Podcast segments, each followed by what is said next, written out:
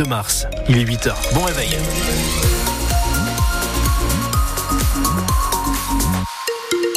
Attention sur l'autoroute A2 dans le sens Bruxelles vers Paris. On en a un accident qui nous est signalé sur la bretelle d'entrée de l'autoroute A2 au niveau de Marly. Pour l'instant, aucune répercussion sur vos conditions de circulation.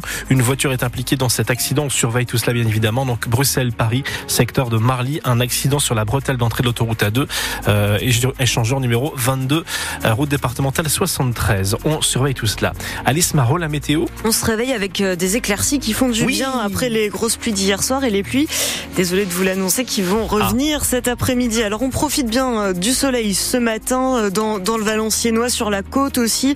C'est bien dégagé avec des températures entre 5 et 7 degrés. Puis cet après-midi donc retour de la pluie avec des nuages pour tout le monde et des maximales à 12 degrés. Et on vous parle ce matin du combat d'une famille du Nord. Un combat pour la vérité et pour sauver l'honneur de leurs parents décédés pendant un tragique accident de la route. Ça se passe en 2020. Martine et Jean-Louis Rossiglione sont deux jeunes retraités de Valenciennes en vacances dans le Var avec leurs amis. Mais leur voiture a un problème. Elle percute le terre-plein central. Martine et Jean-Louis décèdent avec deux de leurs amis. Et quatre ans plus tard, leurs enfants viennent de recevoir en début de semaine les conclusions de l'enquête qui a abouti à un non-lieu. Une décision que n'accepte pas l'un des enfants du couple, Florian Rossiglione. Il s'est confié à Hélène Fromanti. Lorsqu'on lui demande qui étaient ses parents à l'époque du drame, Florian Rossiglione décrit Monsieur et Madame tout le monde. C'était deux retraités qui profitaient de leur vie, euh, faire des voyages, euh, faire des activités, euh, des petits retraités, des jeunes retraités, on va dire. Ce 15 février 2020, Martine et Jean-Louis sont justement en route vers la Côte d'Azur avec deux couples d'amis. Ils sont donc six dans le Renault Espace et l'un des survivants a raconté ses souvenirs de l'accident aux enquêteurs. Donc il a raconté que, à arriver au péage, papa a désactivé le régulateur et quand il a voulu freiner il appuyait sur la pédale, mais euh, les freins ne réagissaient pas. Impossible donc d'arrêter le monospace qui vient percuter Interplein Central à plus de 100 km heure. Ça relève euh, du coup d'un problème technique, on pense électronique, qui a bloqué les freins, qui a bloqué le récepteur d'embrayage, qui a bloqué tout ça. Les enquêteurs eux, ont conclu à une autre version, un emballement moteur suite à un trop plein d'huile, mais Florian Rossiglione n'y croit pas. Ça ne colle pas, il n'y a aucune fumée d'échappement. Sur les éléments photos qu'on a pu voir sur le dossier d'expertise, tout ça, ben, ça ne colle pas du tout. Alors évidemment, cette décision décision de non-lieu est un coup dur. Au niveau de la justice, c'est toujours mon père coupable, alors que pas du tout. Laissez-le reposer en paix. Et de là qu'on salisse l'image de mon père, en fait, comme ça. C'est vraiment ce qui passe pas et c'est ce qui fera qu'on ira jusqu'au bout. Les enfants Rossiglone vont donc faire appel de ce non-lieu et se disent prêts, si rien ne bouge, à porter plainte contre Renault. Et les frères et sœurs ont créé un groupe Facebook qui s'appelle Combat pour la vérité. Le lien est à retrouver sur francebleu.fr. Au procès du meurtrier du policier Éric Masson, la peine est tombée hier. 30 ans de réclusion pour le jeune homme de 20 22 ans qui a reconnu pendant le procès avoir tué le policier pendant une intervention sur un point de deal d'Avignon il y a deux ans. L'avocat de la défense, le Lillois Franck Berton, salue une bonne décision de justice. Cet après-midi, le juge d'instruction de Boulogne va devoir se prononcer sur la mise en examen de trois migrants, trois Érythréens soupçonnés d'être les passeurs responsables du naufrage de mercredi au, large de Calais.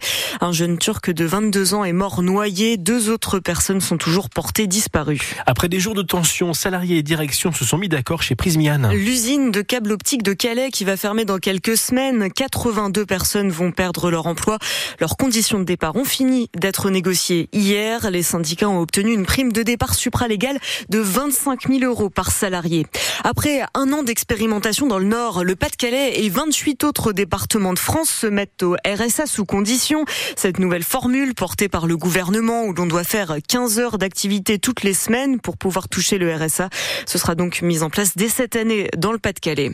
France Bleu Nord, 8h04 à la ligne de l'actualité. On parle d'une expérimentation dans le Nord à présent.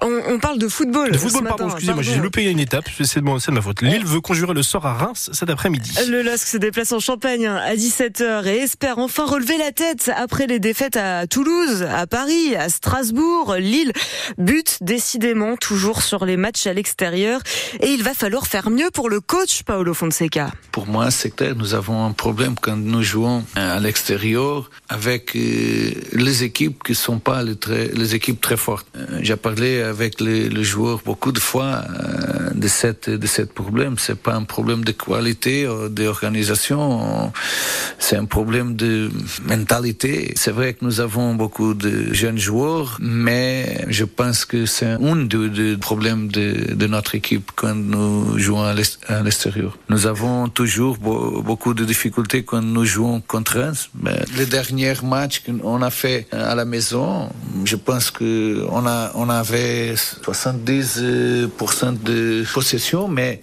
ils défendent très très bien, très très agressif. Ça sera un match, un des matchs plus difficiles de, de la saison. Reims, huitième contre Lille, cinquième. C'est donc à suivre sur France Bleu Nord cet après-midi.